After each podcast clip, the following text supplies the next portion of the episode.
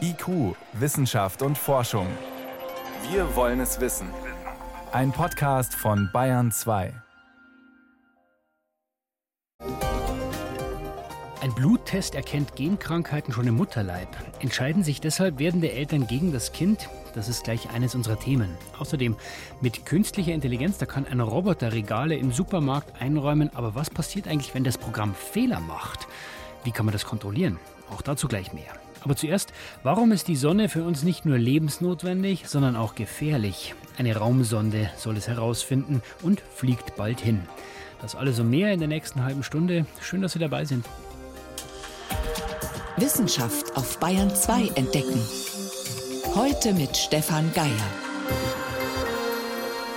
150 Millionen Kilometer. Das ist schon ziemlich weit. Aber so weit muss man von unserer Sonne entfernt sein, damit ihre Hitze erträglich wird. Oder besser gesagt, damit man überhaupt leben kann, so wie auf unserem Planeten. Aber die Sonne hat noch mehr Einfluss, selbst aus dieser Entfernung.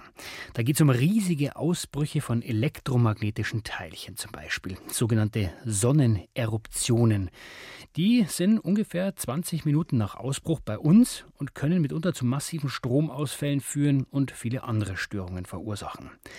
Um herauszufinden, wie und wo diese Ausbrüche genau entstehen, da muss man ziemlich nah ran, nämlich an die Atmosphäre der Sonne. Und genau das soll die europäische Sonde Solar Orbiter schaffen. Der Start ist für Februar geplant und den letzten Schliff, den hat die Sonde jetzt in Bayern bekommen. Moritz Pompel hat sie kurz vor dem Abtransport in die USA nochmal besucht. Wenn Günter Hasinger, wissenschaftlicher Direktor bei der Europäischen Weltraumorganisation ESA, vor dem Solar Orbiter steht, kann er kaum glauben, dass es jetzt wirklich losgeht. Über 20 Jahre lang haben hunderte Wissenschaftler an ihm geplant und getüftelt. Es ist einfach atemberaubend. Wir werden dann nach Florida rüberfliegen und der Start selber ist dann auch nicht mehr ein Highlight. Noch steht die Raumsonde in den Münchner Hallen der Firma IABG, wo sie in den letzten Monaten umfangreich getestet wurde. Hinter einer Glasscheibe Dutzende von Wissenschaftlern und Journalisten in grünen Kitteln, steril gekleidet.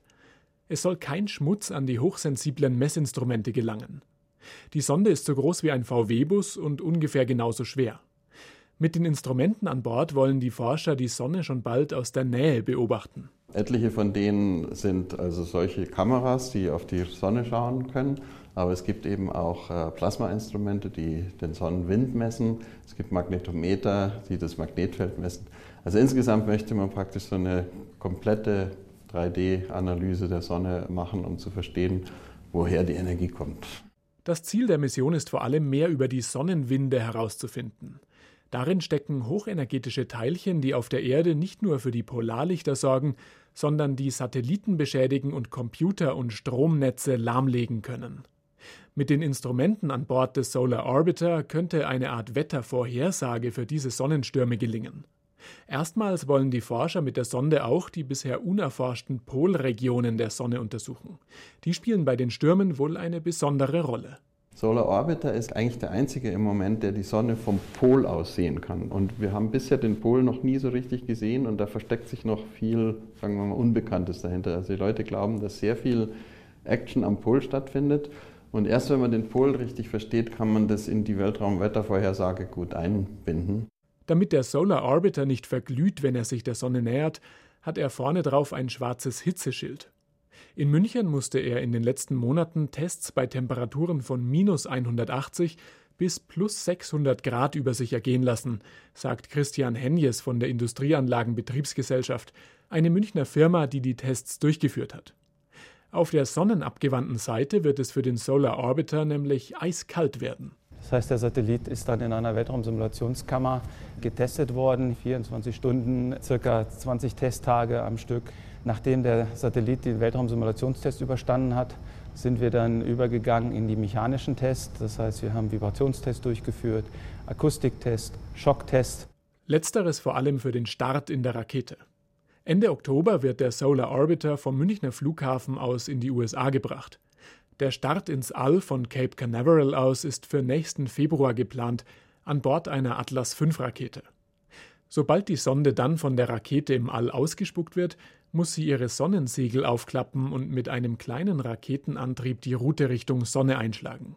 Vor allem aber soll sie sich passiv an den Schwerefeldern von Erde und Venus entlang schwingen und sich so schrittweise der Sonne nähern. Also insbesondere muss natürlich so der Orbiter auch dann abbremsen, korrigieren, damit er in die richtigen Bahnen kommt. Wenn alles gut geht, soll die Sonde in vier Jahren ihren sonnennächsten Punkt erreichen. Sie ist dann immer noch rund 40 Millionen Kilometer von der Sonne weg. Das ist aber nah genug, um einen genauen Blick auf die Sonne zu bekommen. Und wenn die Sonne dann im Februar startet, werden wir weiter berichten. Sie hören Bayern 2, es ist 18.10 Uhr.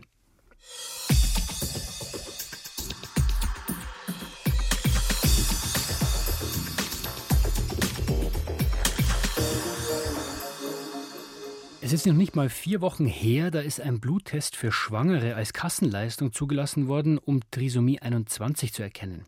Das heißt, Eltern können ihr ungeborenes Kind auf diesen Gendefekt hin testen und die Krankenkasse bezahlt es. Wir haben berichtet, gestern ist der nächste Bluttest für Schwangere auf den Markt gekommen. Mit ihm kann man angeblich weitere Erkrankungen schon im Mutterleib feststellen, und zwar solche, für die ein einzelnes Gen zuständig ist. Da ist zum Beispiel die Mukoviszidose dabei. Daniela Remus berichtet über den nächsten ethisch umstrittenen Test. Es geht um drei erbliche Krankheiten, die der neue vorgeburtliche Test im Blut der Mutter nachweisen kann. Die Mukoviszidose, bei der die Betroffenen vor allem unter einer massiven Verschleimung der Bronchien leiden, die spinale Muskelatrophie, eine Form von Muskelschwund bis zur kompletten Lähmung, und die vor allem im Mittelmeerraum verbreitete Thalassämie, bei der die roten Blutkörperchen defekt sind mit lebensbedrohlichen Folgen. Wer den Test einsetzt, der hat daran viele Erwartungen. Einmal versprechen sich natürlich die Paare, die diesen Test in Anspruch nehmen, eine Senkung des Risikos für ein erkranktes Kind. Und das verspricht zwar der Test, aber kann es nicht halten, weil diese Krankheiten, die da untersucht werden, die machen nur einen ganz kleinen Teil der möglicherweise angeborenen Krankheiten aus. Kritisiert Ortrud Steinlein, Humangenetikerin an der Ludwig-Maximilians-Universität in München. Der Test kann also nicht garantieren, dass ein gesundes Kind geboren wird.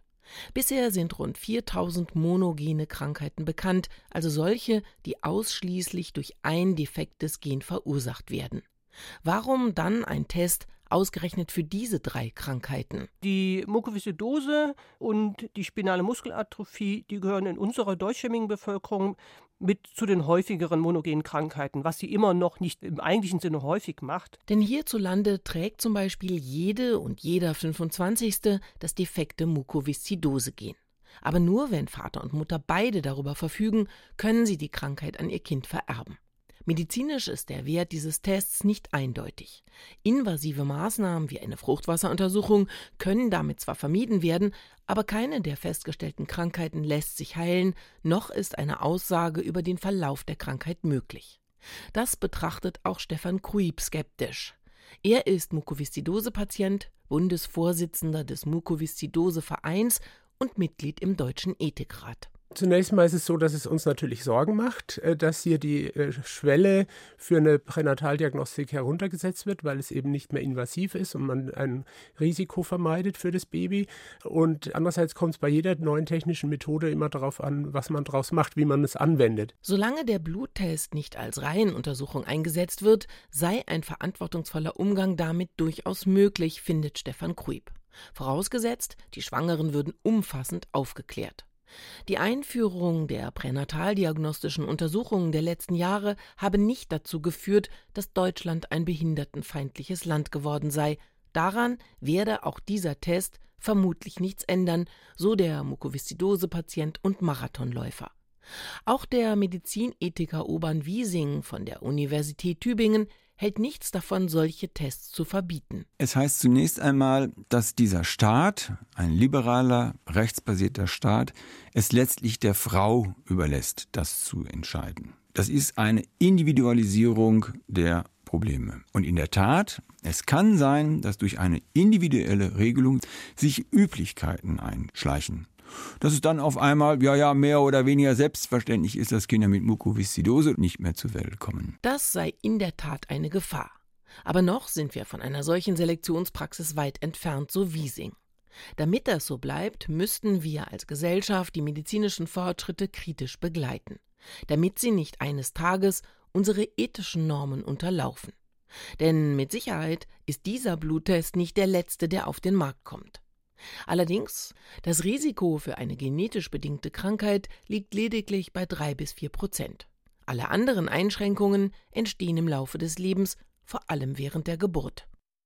IQ, Wissenschaft und Forschung gibt es auch im Internet. Als Podcast unter bayern2.de. Die künstliche Intelligenz, die soll uns ja eigentlich das Leben erleichtern. Aber sie hinterlässt irgendwie bei vielen ein mulmiges Gefühl, ja, weil man irgendwie nicht so genau weiß, was passiert da eigentlich im Hintergrund. In vielen Fällen würden so viele vielleicht sagen, gut, manche Dinge, die muss jetzt kein Mensch entscheiden. Zum Beispiel, wie man die Ampeln in der Stadt so schaltet, damit der Verkehr schneller fließt. Das macht vielleicht wirklich eine Maschine besser. Noch dazu, wenn sie in der Lage ist, dazu zu lernen solche Computerprogramme arbeiten ja auch schon oft im Hintergrund, im Krankenhaus, im Internet zum Beispiel. Und auch die Industrie setzt immer häufiger auf künstliche Intelligenz. Aber auch Computer machen Fehler. Auch Software trifft falsche Entscheidungen. Und dann muss sie kontrolliert werden. Im Alltag sind wir mit ihr an fast jeder Ecke konfrontiert, mit der künstlichen Intelligenz. Beim Einkaufen zum Beispiel, wie Dr. Andreas Wolf, Geschäftsführer der KI-Schmiede Robomotion, erklärt. Wenn man durch die Supermärkte läuft, dann sieht man immer, die Koteletts sind schön ausgerichtet in der Packung. Das ist für den Menschen eine sehr einfache Aufgabe. Für einen Roboter ist das eine sehr schwierige Aufgabenstellung, weil die Form der Koteletts nicht immer exakt definiert ist. Wo der Knochen ist, ist schwierig zu erkennen für einen starren Algorithmus. KI-Software steuert in diesem Fall den Verpackungsroboter und der muss die Koteletts so in die Verpackung für die Supermarkt-Tiefkühltruhe hineinlegen und dann verschweißen, dass die schöne, saftige Kotelettseite nach oben liegt. Denn dann greift der Kunde eher zu. Das lernen die Roboter, Andreas Wolf zufolge. Indem man ihm viele, viele Koteletts zeigt. Also man lernt ihm quasi händisch zunächst mal ein, wie rum ist das Kotelett mit Knochen gelegen. Und wenn man dann so 3000 Koteletts mal ihm gezeigt hat, dann findet er das auch selbstständig dann nachher. Wenn der Roboter dann beim Verpacken eines Koteletts mal einen Fehler macht, ist das nicht so schlimm.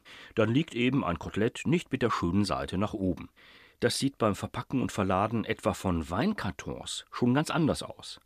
Dank künstlicher Intelligenz können die Roboter mehrere tausend Artikel in unterschiedlichen Kartons erkennen und automatisch auf die richtige Palette oder an den richtigen Platz im Hochregallager bringen. Wenn der Roboter hier aber mal einen Fehler macht und eine Palette im Hochregallager verstellt oder statt Sekt Pakete mit Weichspüler ausliefert, wird's peinlich und unter Umständen teuer für den Logistikunternehmer. Deshalb muss die künstliche Intelligenz ständig kontrolliert werden. Dafür werden zwei ganz unterschiedliche Methoden eingesetzt. Hat der Roboter zum Beispiel mal daneben gegriffen und Pakete an einen falschen Ort gestellt, dann schauen die KI-Entwickler nach, aufgrund welcher Daten die KI-Software sich für die Verwechslung entschieden hat.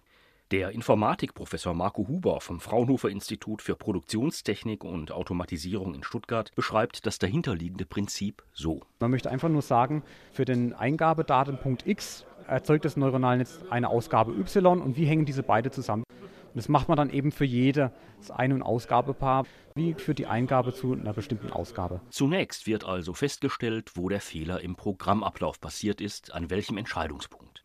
Danach wird kontrolliert, ob die Software aus den eingegebenen Daten, aus den Ausgangsdaten, die Entscheidung richtig berechnet hat. Ist das der Fall, müssen die Eingabedaten geprüft werden. Waren die von der Kamera gelieferten Bilder überbelichtet oder unscharf? Waren die Kartons falsch ausgeleuchtet? Waren die Eingabendaten jedoch in Ordnung, müssen die Entwickler weitersuchen. Dann müssen sie die KI-Software insgesamt analysieren. Das fällt bei komplexen neuronalen Netzen mit Millionen von Neuronen und mehreren tausend Entscheidungspunkten nicht leicht. Marco Huber. Man versucht das Modell als Ganzes zu verstehen. Man bildet gewissermaßen ein Stellvertretermodell, das parallel zum neuronalen Netz agiert. Und dieses Stellvertretermodell ist dann wieder erklärbar. Das kann ein Regelsystem sein, das kann ein Entscheidungsbaum sein, der eben so trainiert wird, dass er das neuronale Netz möglichst gut in seinen Entscheidungen nachbaut aber für den Menschen eben nachvollziehbar ist. Bei einem Entscheidungsbaum werden die einzelnen Verzweigungspunkte Punkt für Punkt nachgezeichnet. Ist das Paket quadratisch? Ja oder nein? Ist das Paket rechteckig? Ja oder nein? Bei jeder Antwort verzweigt der Entscheidungsbaum also, entweder auf den Ja-Ast oder auf den Nein-Ast. So hangelt sich die Software von Entscheidungspunkt zu Entscheidungspunkt. Diese Entscheidungspunkte können auch mit einem ganz einfachen Computerprogramm nachgebaut werden, das nur Ja oder Nein kennt. Solch ein Programm arbeitet viel langsamer als ein neuronales Netz. Dafür kann der menschliche Entwickler jede Entscheidung an jedem Punkt nachvollziehen. So findet er den Fehler, der etwa dazu geführt hat, dass der Transportroboter statt Wein Weichspüler auf die Verladepalette für den LKW gestellt hat. Durch solche Prüfungen sollen die Berechnungen und Entscheidungen von Software mit künstlicher Intelligenz transparent und nachprüfbar werden. Der breite Einsatz dieser Prüfmethoden in der Industrie muss jetzt zeigen, wie gut diese Methoden in der Praxis sind. Also auch Computerprogramme machen Fehler und müssen kontrolliert werden. Peter Welchering berichtete. Bayern 2. Wissenschaft schnell erzählt. Dafür ist Helmut Nordwig ins Studio gekommen und auch bei Ihnen geht es ums Dauerthema Brexit. Ja, denn egal, was letztlich rauskommt, dieses lange Hin und Her, die Unsicherheit, die wirkt sich schon jetzt negativ auf die Wissenschaft in Großbritannien aus. Das sagt eine Studie der Royal Society, das ist die wichtigste Wissenschaftsorganisation mhm. dort, die ist besorgt aus verschiedenen Gründen. Unter anderem, weil seit dem Referendum schon 35 Prozent, also mehr als ein Drittel weniger europäische Forschungsgelder aus einem wichtigen Programm an britische Wissenschaftler gegangen sind. Und warum kriegen die kein Geld mehr? Also haben die die Forscher schon abgeschrieben? Die beantragen das nach wie vor und ähm, die Anträge werden auch bewilligt, aber es gibt einfach weniger Anträge, denn dieses Geld, das gibt es für grenzüberschreitende Projekte mhm. und es deutet eben darauf hin, dass internationale Zusammenarbeit mit britischen Wissenschaftlern insgesamt abnimmt. Ganz offensichtlich, weil nicht klar ist, ob die die EU-Mittel auch nach einem Brexit noch bekommen. Geht es ja nur ums Geld? Oder geht es auch um Menschen? Es geht auch um Menschen, um die Forscher, die nach Großbritannien gehen wollen. Das sind auch deutlich weniger geworden, schon jetzt, auch etwa ein Drittel weniger. Und deshalb fordert die Royal Society einen Deal, sodass auch nach einem Brexit EU-Mittel für die Forschung zur Verfügung stehen und dass die ausländischen Wissenschaftler in Großbritannien auch abgesichert sind. Naja, und ob es so kommt oder nicht, sehen wir morgen. Mhm. Vielleicht. Genau. Jetzt geht's zum Mars und zur Sonde InSight, die die NASA dort hingeschickt hat. Die hat einen Schlagbohrer an Bord, der bis in fünf Meter Tiefe vordringen sollte und Gesteinsproben nehmen, aber dieser Bohrer ist stecken geblieben. Weil der Boden nicht so war, wie man sich's gewünscht hat. Oder? Genau, so war es. Schon im Februar war das. Wir haben darüber berichtet. Mhm. Unter dem Boden ist kein festes Gestein, sondern Sand, hat sich inzwischen rausgestellt. Und der rutscht einfach nach. Es entsteht ein Krater. Man kann sich vorstellen, in Sand bohrt man schlecht rein. Mhm. Erst haben die Forscher versucht, den Sand festzustampfen mit einer Schaufel, die an dieser Sonde dranhängt. Das hat aber nicht geklappt und deswegen sind sie jetzt auf eine neue Lösung verfallen. Die Schaufel, die drückt direkt an den Bohrer dran, stützt ihn ab und gibt ihm Halt. Wie tief ist er gekommen? Naja, ein kleiner Erfolg war das Ganze. Zwei Zentimeter tiefer ist der Bohrer inzwischen drin, weiter drin als vorher. Und jetzt hoffen die Forscher, dass weiter unten festeres Gestein ist, denn sonst wird der Bohrer bald wieder abrutschen oder auch feststecken, wer weiß. Mhm. Zum Schluss geht es um die schnellste Ameise der Welt. Ui. Das ist die Silberameise. Die lebt in der Sahara und sammelt mittags tote Insekten ein. Mittags, wenn es am heißesten ist. Genau, und der Sand hat da bis 70 Grad. Da muss sie also sehr schnell sein. Fast ein Meter pro Sekunde und das heißt mehr als 100 Mal ihre Körperlänge. Wenn man es auf uns überträgt, was heißt das? Wie schnell müsste ich laufen? Ungefähr 200 Meter pro Sekunde. Das schafft also das auch kein Usain Bolt. Und jetzt wollten Forschende aus Ulm wissen, wie schafft denn das die Ameise trotz auch für Ameisenverhältnisse mhm. kurzer Beine. Und deswegen haben sie eine Videoaufzeichnung gemacht mit Hochgeschwindigkeitskameras und da sind sie auf diverse Tricks der Ameise gestoßen. Die macht pro Sekunde 40 bis 50 Schritte, hat also schon mal eine sehr hohe Schrittfrequenz. Und dann galoppiert sie auch noch, hat also immer wieder alle Beine gleichzeitig in der Luft. Das Ganze ist perfekt koordiniert, sodass das Gewicht gleichmäßig verteilt wird. Denn anders würde sie es auch nicht schaffen, dass sie nicht einsinkt, dann wäre der heiße Sand ihr Tod. Tja, Usain Bolt wäre wahrscheinlich wirklich ziemlich eifersüchtig. Vielen Dank, Helmut Nordwig, für die Kurzmeldungen.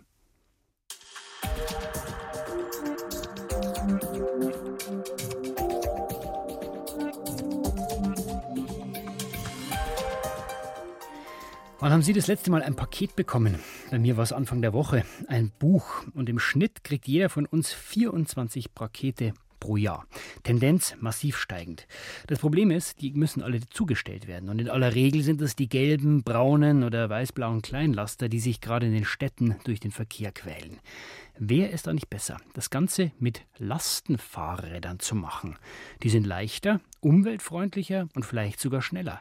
Forscher vom Deutschen Zentrum für Luft- und Raumfahrt in Berlin versuchen gerade das rauszufinden. Und wir haben diese beiden Vehikel auch mal gegeneinander antreten lassen. Auto gegen Lastenfahrrad. Zwei Testfahrer, eine Aufgabe. Ausliefern. Jeder drei Pakete.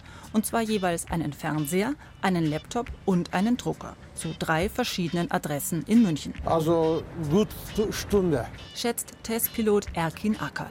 Er startet mit einem SUV, 4 Meter lang, 95 PS.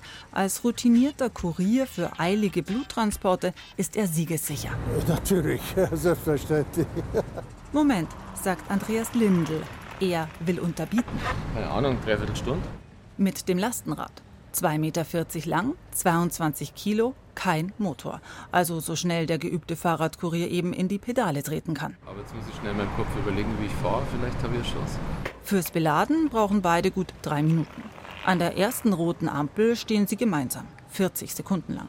Dann geht's mit dem Radl direkt am Stop-and-Go-Gezockel vorbei und weiter gegen die Einbahnstraße.